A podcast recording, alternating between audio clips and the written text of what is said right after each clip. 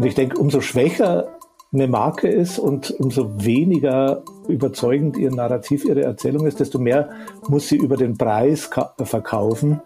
Ich würde mal sagen, Leistung spielt vielleicht eine kleine Rolle beim Erfolg, aber sehr viel größere spielen wahrscheinlich Zufall, die richtigen Leute kennen, im richtigen Moment am richtigen Platz zu sein und so weiter. Unser Gehirn funktioniert so, dass wir Veränderungen immer in dieser narrativen Struktur denken. Jetzt sind wir da, dann müssen wir das und das verändern, damit wir äh, am Ende den und den Zustand erreichen können. Und das wird, glaube ich, oft vergessen in Organisationen, aber oder auch in Gesellschaften. Da werden immer nur Ziele gegeben und der Weg nicht wirklich aufgezeigt. Die Mutigen leben vielleicht nicht ewig, aber die Vorsichtigen, die leben gar nicht. Und damit herzlich willkommen zum Goya Markentalk. Unser Motto? Neues Denken, neue Wege. Ein Podcast, in dem es vorrangig um unterschiedlichste Veränderungsprozesse geht. Zudem diskutieren wir das Thema Marke aus spezifischen Blickwinkeln und richten den Blick auf das, was hinter den Kulissen passiert.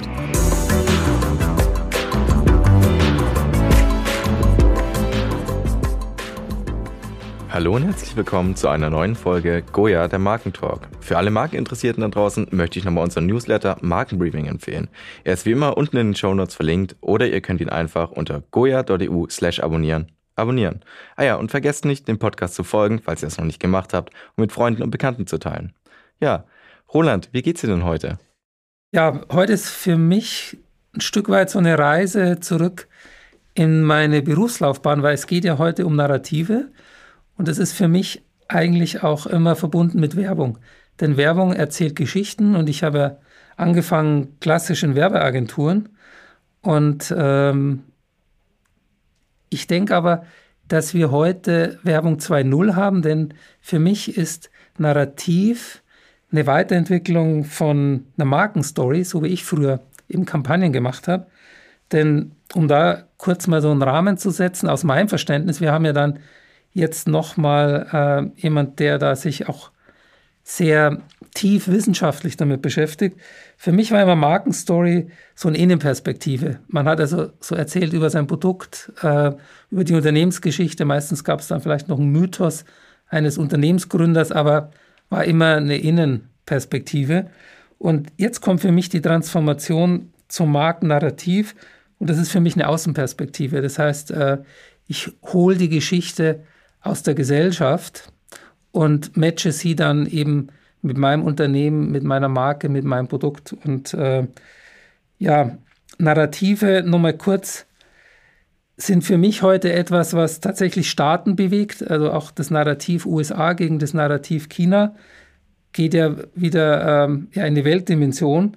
Unternehmen eben auch. Äh, selbst Markus Lanz in einer der letzten Sendungen, die ich von ihm gehört habe, hat er so gefühlt geschätzt circa 30 Mal den Begriff Narrativ verwendet. Das heißt also auch äh, im, ich sage jetzt mal Top-Journalismus, weil Markus Lanz ist schon ein Top-Journalist, ist dieses Wort oder dieser Begriff, ähm, sage ich jetzt mal, angekommen. Und ich merke auch immer im Alltag immer mehr, dass eigentlich Nicht-Marketing-Experten auch immer öfters diesen Begriff verwenden, wo ich mir denke, aha, schau an, das ist ja gar kein Marketing-Sprech mehr. Ja, und da haben wir eben jetzt heute einen wirklich ausgewiesenen Experten eingeladen der, glaube ich, äh, einfach hier nochmal mehr Tiefe uns äh, hier vermitteln kann und auch zeigen kann, äh, was steckt eigentlich jetzt hinter diesem Konzept des Narrativs. Und ja, Josh, da kannst du jetzt gleich mal sagen, mit wem haben wir es denn heute zu tun?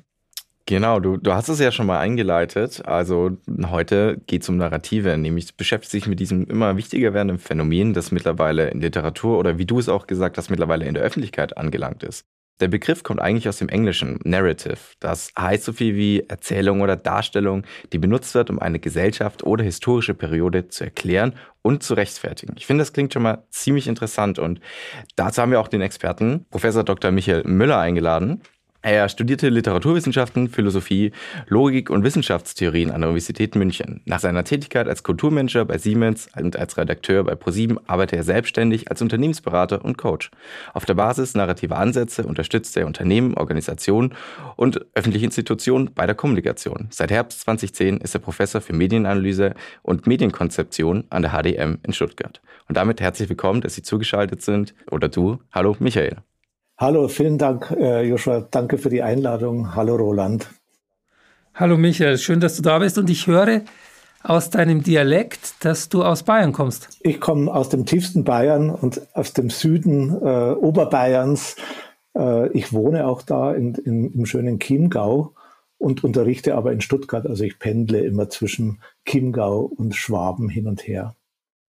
Okay, da haben wir schon was gemeinsam, weil ich bin ein, ein echter gebürtiger Münchner. Das ist oh. ja jemand, wo sowohl Vater als auch Mutter in München geboren sind. Die sind selten, und, äh, zu, ja. mhm. Genau, und zu dieser kleinen Minderheit, ich habe mal gehört, es sind so 8 Prozent, die wirklich echte Münchner sind. Und Oberbayern ist ja für uns Münchner, sage ich mal so, ja, da wo wir hinfahren, Niederbayern ist meistens immer so hinter uns. Ja. Und äh, die schönen Seen und die schönen Berge sind natürlich immer eine große Verlockung, um am Wochenende halt einfach mal äh, die Seele baumeln zu lassen. Also von daher, das ist ja schon mal gut. Ich habe ja, ich habe äh, bis vor zwei Jahren, ich habe 40 Jahre in München gewohnt und meine beiden Kinder sind auch, äh, nee, die sind, da muss Vater und Mutter ja auch gebürtig haben. Die sind so halb Münchner. ja, schön. Da habt ihr ja einiges, was euch verbindet. Mhm. Du bist ja schon seit einigen Jahren auf dem Feld der Kommunikationsforschung tätig und hast dich da verstärkt auf Themen vom Storytelling und auch Narrative spezialisiert. Und da stellt sich jetzt hier bei uns natürlich auch im Rahmen von Marken natürlich die Frage, braucht jede Marke eine schlüssige Erzählung, wohin sie will und was sie inhaltlich vorhat? Und vielleicht im Umkehrschluss gleich, sind dann Marken, die darauf keine Antwort haben, also das nicht schlüssig erzählen können, die großen Verlierer von morgen? Also ich denke ja, äh, eigentlich hat jede Marke irgendein Narrativ im Hintergrund, denn irgend, irgendwas, was äh, Menschen, die, die diese Marke, Produkte dieser Marke kaufen, irgendwas treibt sie dazu. Die Frage ist, äh, wie stark diese Narrative dann jeweils sind. Und stark sind Narrative immer dann, wenn sie in Resonanz stoßen zu bestimmten Erzählungen, Narrativen, Geschichten, die die Zielgruppen vertreten haben, an Glaubenssätze von denen bestimmen. Und ich denke, umso schwächer eine Marke ist und umso weniger überzeugend ihr Narrativ, ihre Erzählung ist, desto mehr muss sie über den Preis verkaufen. Also als Billigheimer, äh, wir sind die billigsten. Umso stärker ein Narrativ ist oder eine Erzählung, die eine Marke von sich erzählt, desto mehr kann sie arbeiten mit so Konzepten des Wünschenswerten. Also welche Wünsche erfüllt diese Marke oder die Produkte bei den Käufern? welche, welche Träume macht sie wahr, welche, auf welche Konzepte des Wünschenswerten hat äh, Helene Kamersin, eine Markenberaterin aus Wien, das mal genannt. Also ich denke, dass das gewissermaßen wirklich erfolgreich äh, können die nur bei, mit, mit einem Narrativ sein, Marken. Mhm. Es gibt ja dieses Framing-Konzept, da würde mich mal interessieren, wie du das siehst, so als Experte für Narrative. Also für mich ist ja Marke eigentlich Framing, das heißt, die Präsentation eines Produktes in Form eben von Werbung wird in einem bestimmten Rahmen gesetzt. Und dieser Rahmen, sage ich mal, ist die Marke und auch ihr Narrativ. Und eben dieser Rahmen wiederum lenkt die Aufmerksamkeit der, der Zielgruppen, der, der Menschen, der Konsumenten auf genau den Aspekt, der eben im jeweiligen Markenframe betont wird. Und, und damit können wir Menschen beeinflussen, wie sie auf uns schauen. Wie siehst du das? Ähm, also ist das auch viel Framing, was wir da mit Narrativen machen? Ja, ich denke, also ähm, du meinst das Framing so in dem Sinne von diesem Buch von Elisabeth Wehling und so weiter, diese mhm. linguistische Framing, weil da gibt es ja auch so verschiedene Begriffe. Aber ich denke, dass da hinter solchen Framings oder Frames oft ein Narrativ steckt. Also wenn zum Beispiel Elisabeth Wehling äh, benutzt ja solche Beispiele aus der Politik, also wenn so ein Frame Steuern als Steuerlast bezeichnet werden, steckt ja dahinter letztlich ein Narrativ, also irgendwer kommt auf mich zu und ich muss dann was tun, was ich nicht tun will, nämlich eine Last auf mich nehmen und äh, danach geht's mir schlecht. Also das ist ja so eine Grundstruktur, die jedes Narrativ hat. Ich denke, Frame, hinter den meisten Frames in dem Sinn steckt ein Narrativ, also gewissermaßen eine narrative Struktur, die erklärt, was da eigentlich passiert. Mhm. Okay, wir haben jetzt schon mal so ein bisschen Struktur angereizt und da würde ich dich mal kurz fragen, lieber Michael, kannst du unseren HörerInnen mal kurz den Aufbau eines typischen Narrativs erklären? Also was sind so die Merkmale eines jeden guten Narrativs? Ich stelle mir das ein bisschen wie so ein Lego-Baukasten vor, aus dem man sich bedienen kann. Also einerseits grundsätzlich äh, ist ein Narrativ eine Denkform oder eine, äh, eine, eine Kommunikationsform, die eine narrative Struktur hat. Und eine narrative Struktur ist immer, es gibt einen Anfang, es gibt irgendein Ereignis, das eine Transformation auslöst und es gibt ein Ende. Das ist was, was Aristoteles schon beschrieben hat. Jede Geschichte hat einen Anfang, eine Mitte und einen, und einen Schluss. Und diese Anfang, ATE nenne ich das immer, Anfang, Transformation, Ende. Das muss in einem Narrativ entweder explizit da sein oder erschließbar sein. Äh, und jede Geschichte hat so eine narrative Struktur im Grunde. Also Hans ist einsam, Hans verliebt sich in Marie, Hans ist glücklich. Das wäre so der Kern jeder Liebes, einer Liebesgeschichte, die diese Struktur A, T und E hat. Und also das ist so, so mal die Grundvoraussetzung. Ich habe manchmal das Gefühl, dass gerade so im, weil Narrativ jetzt gerade so ein bisschen so ein Buzzword geworden ist, dass das häufig so benutzt wird als, als Synonym für Thema oder für Überzeugung oder irgend sowas. Aber letztlich sind auch viele äh, Grundüberzeugungen im Grunde Narrative, aber man muss letztlich immer überprüfen, steckt da so eine Struktur dahinter oder kann man so eine Struktur erschließen? Und die Frage nach guten Narrativen hängt immer ab. Also Roland, du hast es ja am Anfang schon gesagt, die, was zurückgespiegelt wird. Also ich kann noch so eine tolle Geschichte mit einem oder ein tolles Narrativ entwerfen, wenn es nicht auf Resonanz in der Gesellschaft, bei Zielgruppen, bei Kunden fällt, dann äh, funktioniert das nicht. Also es ist immer die Frage, äh, narratives Arbeiten oder Storytelling ist immer ein Prozess, der im Dialog abläuft. Und äh, ein, ein, gutes Narrativ ist dann eins, wenn es eben in, in Resonanz äh, zum Publikum geht. Und damit, mhm. äh, also das wären so die, diese, diese wirklichen Erfolgsfaktoren, die schwer planbar sind, aber ein bisschen vielleicht doch zum Beispiel, wenn ich bin immer ein großer Verfechter des Story Listening, bevor man in das Storytelling geht. Also erstmal zu hören, welche Geschichten erleben, teilen, äh, erzählen die Zielgruppen eigentlich und dann äh, zu versuchen, ein Narrativ zu bauen, das da in Resonanz geht damit. Du hast ja jetzt schon so ein paar Punkte angebracht, zum Beispiel dieses ATE, das finde ich ziemlich interessant, weil gibt es hier nochmal Unterschiede zwischen gesellschaftlichen und Markennarrativen? Also ich stelle es mir vor, dass jetzt zum Beispiel die Kirche oder das Land Baden-Württemberg andere Narrative und Bausteine nutzen muss, vielleicht diese in diese ATE-Formel mit reinpflegen als Nestle als globaler Konzern oder ein schwäbischer Familienbetrieb oder bayerischer. Also ich, ja, ich denke, äh, der Unterschied zwischen gesellschaftlichen Narrativen und Markennarrativen ist eher ein inhaltlicher als ein formaler. Also diese ATE-Struktur, denke ich, haben beide. Aber Marken äh, versuchen ja wirklich immer Konzepte des Wünschenswerten zu vermitteln. Also Narrative, warum dieses Produkt irgendwelche Wünsche, irgendwelche Grundbedürfnisse und so weiter erfüllt.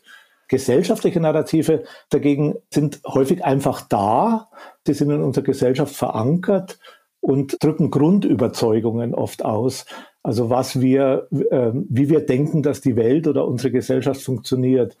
Ein Standardbeispiel von mir ist immer das Leistungsnarrativ, also das, das Narrativ unserer Leistungsgesellschaft das ja, wenn man es als ATE sagt, ungefähr so geht. Am Anfang bin ich erfolglos, dann bringe ich ganz viel Leistung, bin fleißig und äh, arbeite viel und dann habe ich Erfolg, zwangsläufig. Das ist ja gewissermaßen ein Narrativ, das so eine Grundüberzeugung unserer Gesellschaft ausdrückt und das natürlich empirisch sehr schlecht belegt ist, denn Erfolg kommt meistens äh, oder ich, ich würde mal sagen, Leistung spielt vielleicht eine kleine Rolle beim Erfolg, aber sehr viel größere spielen wahrscheinlich Zufall, am, die richtigen Leute kennen, im richtigen Moment am richtigen Platz zu sein und so weiter.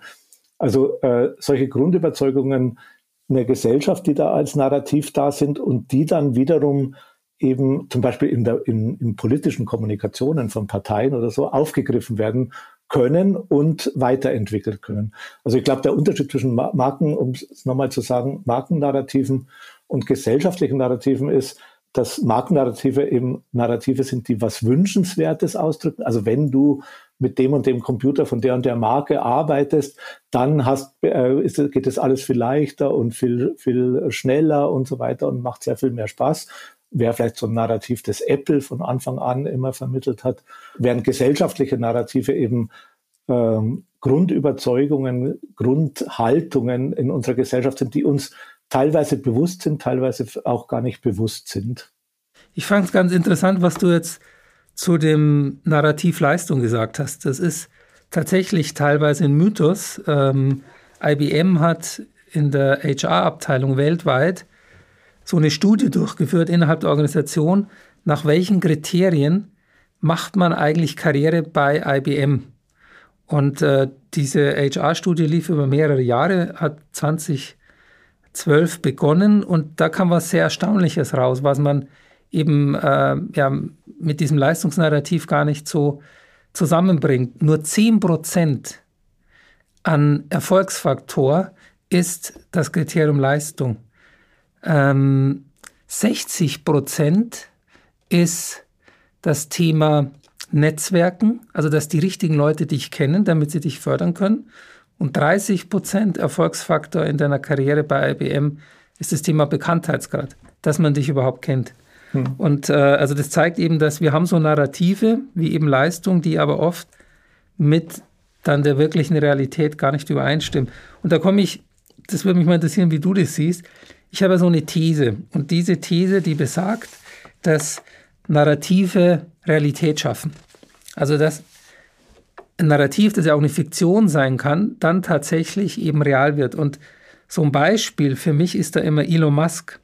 Wenn ich mir anschaue, wie erfolgreich der heute ist mit eben vor allem Tesla und SpaceX, aber er hat ja auch noch andere Unternehmen, die er äh, wahrscheinlich auch ganz nach oben treiben wird.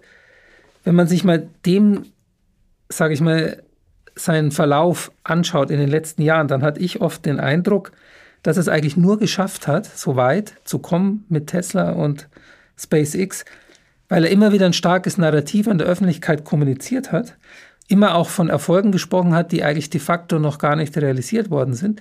Über das Narrativ hat er aber dann eben Investoren gefunden, die in seine Firma investieren.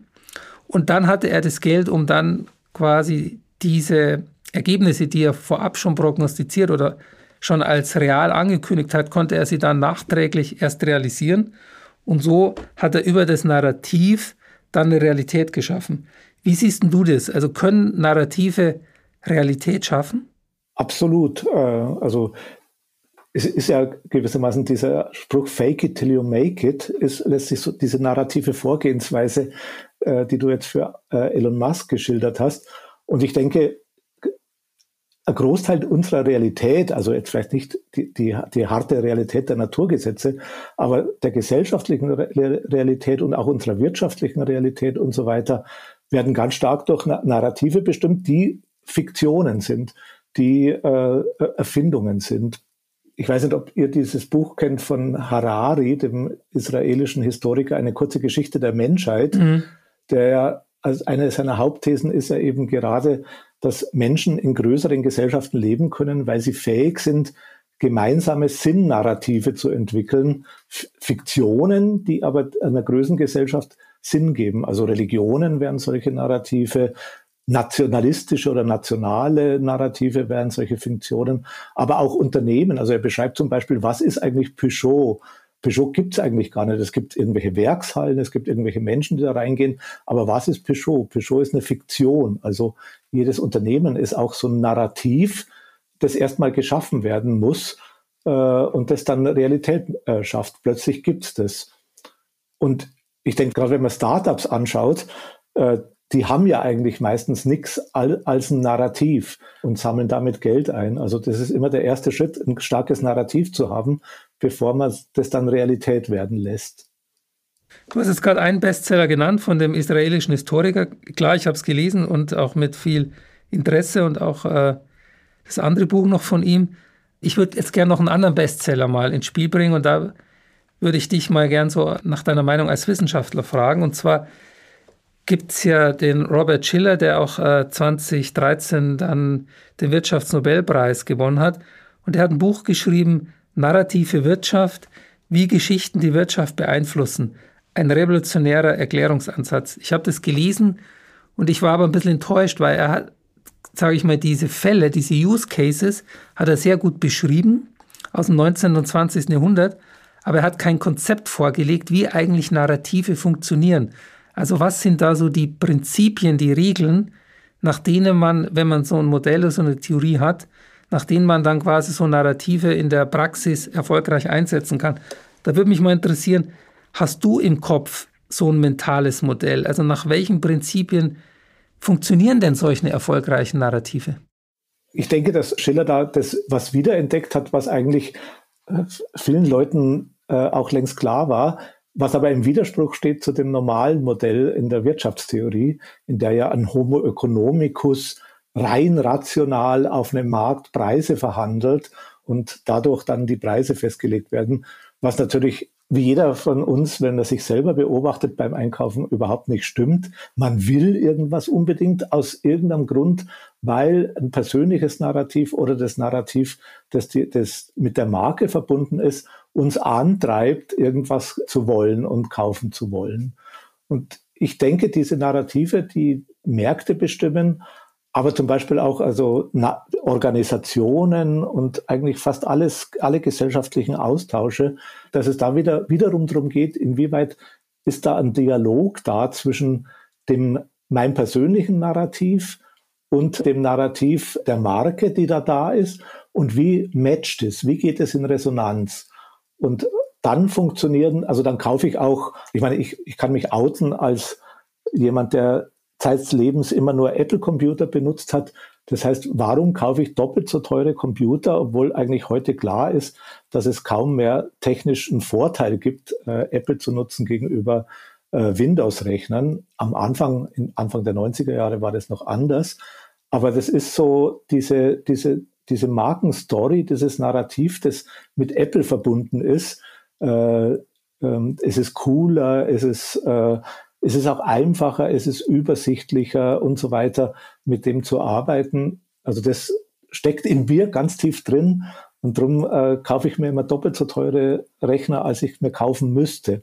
Und ich denke, die, da müsste die, die äh, wirtschaftswissenschaftliche Forschung müsste viel stärker in diese Richtung gehen. Der Schiller ist ja ein Vertreter dieser Forschungsrichtung Verhaltensökonomie. Also wie verhalten sich eigentlich Akteure, Menschen tatsächlich auf Märkten äh, und nicht in diesen Rechenbeispielen der klassischen Betriebswirtschaftslehre mit der rationalen Aushandlung äh, der Preise. Und äh, wenn, man, wenn man da sehr viel mehr Forschung reingeben würde, würde man vielleicht sehr viel mehr verstehen, wie diese Narrative tatsächlich funktionieren und die Narr der narrative Austausch auf dem Markt funktioniert. Aber ich glaube, er funktioniert so auch wieder mit diesen Konzepten des Wünschenswertens. Wo dock ich an? An, an irgendwas, was ein Angebot gemacht wird mit meinen Wünschen. Nicht rational, sondern emotional und von der Passung meiner Narrative her. Aber dann hast du das ja schon mal ziemlich gesagt eigentlich, weil vorhin hattest du zum Beispiel dieses gesellschaftliche Narrativ mit, äh, wer viel arbeitet, also viel Leistung bringt, der wird auch was. Da docken doch gerade Firmen wie Apple eigentlich an, weil das Narrativ von denen ist ja besser arbeiten, vielleicht auch effizienter arbeiten. Und dadurch habe ich ja oder erreiche ich mehr Leistung und dadurch mehr Erfolg? Holen vielleicht so Marken wie Apple den Erfolg einfach in kaufbare Nähe sozusagen durch einen vermeintlich höheren Preis sozusagen? Hey, kauf dir einen teuren MacBook, dadurch hast du mehr Leistung, heißt du bist erfolgreicher, weil du ja auch mehr Leistung bringen kannst. Das heißt, mhm. ich fühle mich ja schon bei der Benutzung oder vielleicht sogar schon beim Kauf von Apple erfolgreich. Absolut, also das wäre ein, ein so Narrativ, das, äh, an das wir auch wenn wir es rational hinterfragen können, aber, aber irgendwie funktioniert es trotzdem in uns allen drin, weil wir damit aufgewachsen sind.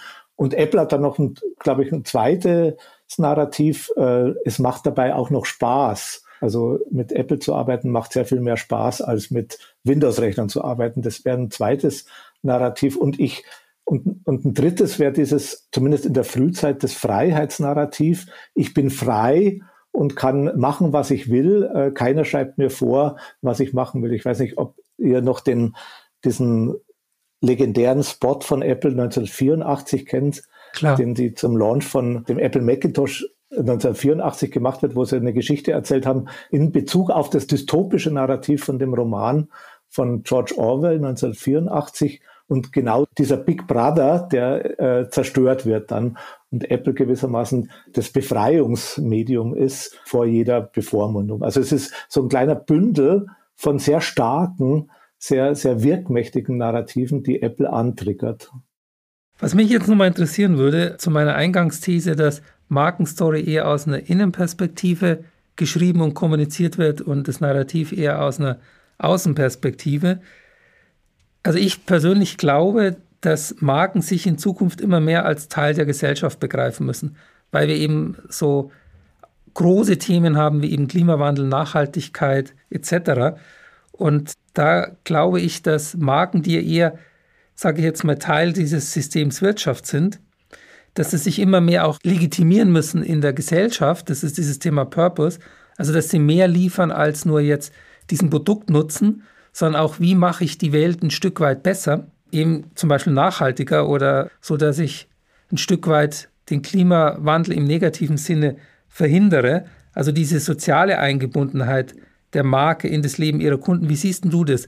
Also müssen, weil ich finde, Apple ist für mich jetzt nicht so eine starke soziale Marke. Also die kommt schon noch mehr eben aus diesem Produktversprechen, weil nachhaltig sind diese Produkte ja nicht, die man auch nicht reparieren kann. Alle zwei Jahre soll man wieder ein neues iPhone kaufen, mhm. obwohl man die anderen ja noch, die alten ja eigentlich noch ganz gut benutzen könnte. Also gibt es einen Trend dahin, dass große Marken wie auch Apple sich immer mehr auch in die Gesellschaft sozial einbinden müssen und diese Narrative wie Nachhaltigkeit auch bedienen müssen? Gebe ich dir voll recht. Ich denke, es, es ist so. Wobei natürlich dieses Nachhaltigkeitsnarrativ und Umweltschutz im Moment ein Narrativ ist und ich denke, das wird auch bleiben, das in der Gesellschaft an alleroberster Stelle steht und dass Marken auf jeden Fall gut tun, darauf zu reagieren und da auch einen Mehrwert zu liefern. Wie können wir dazu beitragen, die Welt besser zu machen in der Richtung? Also da, da, das glaube ich ist unabdingbar, dass das gemacht wird. Du hast recht, also Apple ist eher so eine Marke, die eigentlich so dieses, ja, das Wünschens, das individuell Wünschenswerte antriggert und nicht so sehr das gesellschaftlich Wünschenswerte. Aber Automarken versuchen es ja im Moment ganz stark, also äh, de, mit dem Thema E-Mobilität, diese gesellschaftlichen Narrative aufzugreifen oder auch die Ernährungsindustrie, also diese, die dann teilweise auch mit großem Druck neue Narrative bezüglich bestimmter Ernährungsgeschichten in die Welt posaunen. Also was, was mir besonders aufgefallen ist, ist zum Beispiel Oatly, diese Hafermilch, die ja dann also wahnsinnig viel plakatiert hat, Fernsehspots und alles gemacht hat. Und so einer dieser Slogans war, It's like milk, but for humans. Also was ja eine ziemlich anspruchsvolle Aussage ist, weil man muss ja so diese ganze Dinge reflektieren, dass ja eigentlich Milch nicht für Menschen gemacht ist, sondern für Kälber und so weiter. Und dass es ein Trick ist, dass wir überhaupt Kuhmilch haben und dass da gewissermaßen ein neuer Anspruch gemacht wird. Nicht, das ist jetzt ein Ersatz für Milch, sondern das ist eine völlig neue Kategorie und damit so ein Nachhaltigkeitsnarrativ mitbedient. Also ich denke, es wird für Marken in nächster Zeit auf jeden Fall immer wichtiger werden, sowas zu bedienen. Wow, okay, da wurde jetzt schon einiges angesprochen, was zukunftsfähige Themen sind, sowas wie Klimawandel und Purpose. Auch dieses Oatly, das wird bei mir in der WG von jedem eigentlich genutzt. Die feiern das total. Mhm. Ich bin zwar laktoseintolerant, deswegen trinke ich auch lieber das. Also für mich ist normale Milch nichts. Aber zurück, um die 2020er rum, da haben Sie ein Buch oder hast du ein Buch äh, veröffentlicht, Narrative Organisation, wie die Arbeit mit Geschichten Unternehmen zukunftsfähig macht. Das hattest du dort veröffentlicht und hier schreibst du, dass Geschichten die Form sind, wie wir Veränderung denken. Ich glaube, das hast du vorhin mit deinem Beispiel schon ziemlich gut gesagt, aber das klingt ja so, als wären Geschichten der Treiber für Fortschritt. Verstehe ich das richtig? Mhm. Also absolut, also Gesch Geschichten oder basaler könnte man noch sagen, die narrative Form. Also dieses, es gibt einen Anfang, eine Transformation und ein Ende. Äh, und also wenn wir an unser Leben zurückdenken, dann ist eigentlich immer da, wo wir über Veränderungen nachdenken, steckt so ein Narrativ dahinter. Ich war mal schüchtern, aber dann hatte ich großen Erfolg in, bei, bei einer Rede, die ich zufällig halten müsste und seitdem bin ich nicht mehr schüchtern. Also klingt jetzt banal, aber das, das wäre so ein, diese narrative Form, mit der wir Veränderungen denken, wenn wir in die Vergangenheit gehen. Aber auch wenn wir in die Zukunft gehen. Also ich erlebe das ganz oft in meiner Beratungstätigkeit in Unternehmen, dass wenn ich Mitarbeitende frage, kennt ihr eigentlich die Vision oder das, das Leitbild von dem Unternehmen? Nö, kennen wir eigentlich nicht. Aber es gibt bestimmt eins, irgendwer wird es schon kennen. Und wenn man die Führungskräfte dann fragt, dann sagen die, natürlich haben wir eins, das müssten eigentlich auch alle kennen, wir haben schon oft äh, kommuniziert. Und wenn man dann genauer hinschaut, ist es immer nur so ein Zukunftsbild. 2025 wollen wir das und das und das erreicht haben, was die Vision nennen.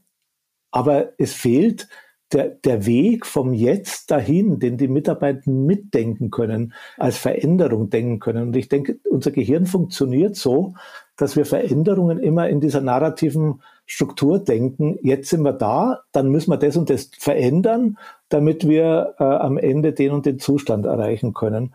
Und das wird, glaube ich, oft vergessen in Organisationen, aber oder auch in Gesellschaften. Da werden immer nur Ziele gegeben und der Weg nicht wirklich aufgezeigt. Und es geht sehr viel mehr, wenn man eine narrative Perspektive des Denkens einnimmt, es geht sehr viel mehr um Wege als um Ziele. Ziele sind hauptsächlich dazu da, Wege auswählen zu können. Aber dann sollte man die erst erstmal wieder ein bisschen aus den, aus den Augen verlieren und sich auf die Wege konzentrieren, auf die Geschichte dahin, äh, wo wir hingehen wollen, anstatt immer nur Ziele aufzustellen. Wir kennen das ja alle, Silvester ist noch nicht lang her, da stellen wir uns immer gute Vorsätze, das sind auch so Ziele, die wir danach wieder vergessen. Also diese ATE-Struktur ist so diese Grundform, wie wir überhaupt über Veränderungen nachdenken, in der Vergangenheit, aber auch in der Zukunft. Du hast jetzt so einen Schlüsselbegriff gerade genannt, nämlich Weg. Und das Motto unseres Podcasts ist ja Neues Denken, neue Wege. Hm. Und ich finde, wir haben jetzt dieses Thema ganz gut umkreist und ich würde jetzt gerne abschließend von dir noch äh, eine Sache gerne wissen und vielleicht auch die Hörerinnen und Hörer, nämlich dieses Thema Weg. Also es gibt ja, sage ich jetzt mal so, diese großen Narrative, die wir alle jetzt kennen, Klimawandel, Nachhaltigkeit, Umweltzerstörung, Digitalisierung, künstliche Intelligenz, Personalisierung im Sinne von Losgröße 1. Also alles Narrative, die uns heute, glaube ich, schon prägen und die auch in der Markenkommunikation, in der Produktwerbung oftmals auch schon äh, sichtbar sind oder zumindest indirekt irgendwo auch kommuniziert werden. So, was mich jetzt nochmal interessieren würde als Ausblick in die Zukunft, weil du sagst ja der Weg und der Weg geht ja in die Zukunft. Was sind denn vielleicht Narrative, die wir heute noch gar nicht so auf dem Schirm haben, die die Märkte in fünf Jahren viel, viel mehr beeinflussen werden, als wir uns das gerade im Moment vorstellen können, weil wir die noch nicht auf dem Schirm haben. Gibt es da für dich Narrative, die jetzt demnächst eine ganz andere Bedeutung bekommen werden? Das ist natürlich eine schwierige Frage, wenn du sagst, die wir jetzt noch gar nicht auf dem Schirm haben. Da wir alle ja Kinder unserer Gesellschaft sind, können wir die auch schlecht sehen. Aber also es gibt ja so bei Innovationen immer das Problem, die, die man vorausdenken kann, sind es meistens nicht. Also das, dieser alte Spruch im 19. Jahrhundert, die Leute hätten sich kein Auto gewünscht, sondern schnellere Pferde und dann kam aber das Auto. Oder der Zukunftsforscher Welz hat mal gesagt, äh, wir versuchen dann immer nur das, also auch in dem Nachhaltigkeitsbestreben, äh, immer nur was, was wir kennen, durch was anderes, Besseres zu ersetzen und nicht ganz neu denken. Er sagt das Beispiel, wir ersetzen Verbrennungsautos durch Elektroautos, aber könnten wir vielleicht auch mal drüber nachdenken, wie eine Welt ganz ohne Autos aussehen würde. Das ist dann ein Narrativ, wo, wo, wo alle da sagen, oh Gott, das geht gar nicht, ich wohne doch auf dem Dorf, da brauche ich doch ein Auto. Aber so mal out of the box zu denken, was könnten so Narrative sein, die in Zukunft stärker werden? Ich denke, was auf jeden Fall auch innerhalb von diesem Nachhaltigkeitsnarrativ kommen wird, ist großes Infragestellung unseres Wirtschaftssystems. Also diese, diese losgelöste und völlig in einem völlig fiktiven Raum operierende Finanzwirtschaft, aber auch die überhaupt das Wachstum, ein, ein quantitatives Wachstum, eine der Grundvoraussetzungen für eine gesunde Wirtschaft sein soll und so weiter. Ich denke, diese Prinzipien werden wir nicht mehr lang durchhalten können. Und vielleicht warten wir alle auf das Genie, das das neue Narrativ, den neuen Weg in eine neue Wirtschaftsordnung zeigen äh, wird. Bis jetzt ist es noch nicht so richtig sichtbar, aber ich denke, das wird kommen müssen. Und ich denke, was für mich eine der, der Sachen sind, die ein bisschen so im Kommen sind, ist Gemeinwohlwirtschaft. Also, dass man weggeht von diesem neoliberalen Wirtschaftsdenken, wo der freie Markt alles ist, zu einem Denken, in dem Gemeinwohl an erster Stelle steht und wo man dann zum Beispiel drüber nachdenken kann, gibt es Bereiche, die wir vielleicht nicht dem Markt überlassen wollen, sondern sehr reguliert steuern wollen, wie zum Beispiel Gesundheitswesen, wie zum Beispiel öffentlicher Nahverkehr und so weiter. Also ich denke, diese Gemeinwohlökonomie, das wird ein Narrativ sein, das, so hoffe ich zumindest, im Kommen ist. Wow, okay. Also entweder kannst du Gedanken lesen, weil meine nächste Frage oder meine abschließende Frage war eigentlich, was sind denn zukünftig starke Narrative, wo man sich anhängen kann? Du sagst jetzt Allgemeinwohl und sowas. Das würde jetzt den Wettbewerbsvorteil schaffen. Also egal, ob es jetzt Kinderhilfe in äh, Mali ist oder zum Beispiel ähm, irgendwas, was gegen den Klimawandel hilft. Was ist da wohl eher so ein stärkeres Narrativ vielleicht? Also ich, ich denke, dass äh, alle die Arten von Narrativen, also für Unternehmen Wettbewerbsvorteile auch bringen, in denen äh, soziale Aspekte angesprochen sind. Aber es ist natürlich auch eine gesellschaftliche Frage, wie kann ich mich als Unternehmen mit meinen Marken, mit meinen Narrativen als ein Kollaborateur einer besseren Zukunft aufstellen. Also wie kann ich mitarbeiten an zum Beispiel einer nachhaltigen Zukunft, einer klimaneutralen Zukunft, aber auch zum Beispiel einer gerechteren Zukunft, in der die, die Schere zwischen hohen Einkommen und niedrigen Einkommen nicht mehr so groß sind, indem ich zum Beispiel daran arbeite, Gewinne anders zu verteilen, zum Beispiel in meinem, in meinem Unternehmen. Also all diese Modelle, denke ich, sich selber als eine Marke zu positionieren, die mitarbeitet an einer besseren Zukunft. Das, glaube ich, könnte so ein Basisnarrativ sein, das in Zukunft auf jeden Fall Vorteile bieten würde. Mhm. Ja, das ist ein gutes Abschlusswort. Also, finde ich, kann man so stehen lassen. Also, was du sagst, das würde ich alles unterschreiben und ja, dass Unternehmen und Marken sich, glaube ich, eben noch mehr damit beschäftigen müssen, auch mit dem Narrativ Kapitalismuskritik, wo, wohin geht er und wo ist da meine Position als Marke, wird sicherlich immer mehr auch äh, in ein Positionierungsstatement mit reingehen müssen oder ins Markennarrativ. Mhm. Ja, also ich finde, wir haben es super umrundet. Ist ein spannendes Thema. Vielleicht gibt es irgendwann noch mal eine Folge 2.0, weil ich glaube, das wird uns noch viele, viele Jahre begleiten. Oder Josh, wie siehst du das? Ja, ich finde das auch total super, vielleicht mal ein Thema rauszupicken und darüber zu diskutieren. So, euch bei dem Abschlag zu hören. Okay. Absolut. Ja, dann, dann grüßen wir mal den Chiemsee. Das Mach ist ja ich. einer der schönsten Seen in Bayern. Meine Schwester wohnt da auch. Wo wohnt und die? Oh, also am Waginger See. Ach, am Waginger See, ja, okay. Ja. Super. Also nicht direkt am Chiemsee, am Waginger See. Mhm. Und äh, also ich, ich kenne natürlich den Chiemsee von früher, war da viel auch segeln. Und man kann ja da auch in der Nähe super klettern und Skifahren. Absolut. Ja, also das ist schon äh, nicht schlecht, wo du wohnst. Also dann bist du Skifahrer? Äh, gelegentlicher Skifahrer, ja. Okay. Aber dieses Jahr war ich noch nicht. Ja, okay. Also dann wird es Zeit, sage ich mal. Dann ja. wünsche ich dir guten Schnee, viel Sonne. Danke. Und äh, bis bald. Bis bald. Tschüss. Tschüss. Ciao. Das war's schon mit dem Goya Markentalk. Vielen Dank, dass ihr heute mit dabei wart. Abonniert gerne unsere Social Media Kanäle und diesen Podcast. Und wenn ihr schon dabei seid, schaut gerne mal auf unserer Website goya.eu vorbei. Dort findet ihr nicht nur unser Markenbriefing, sondern auch viele Infos rund um die Themen Innovations- und Brandmanagement. Tschüss und bis bald, eure Caroline Bierlich und Roland Albrecht.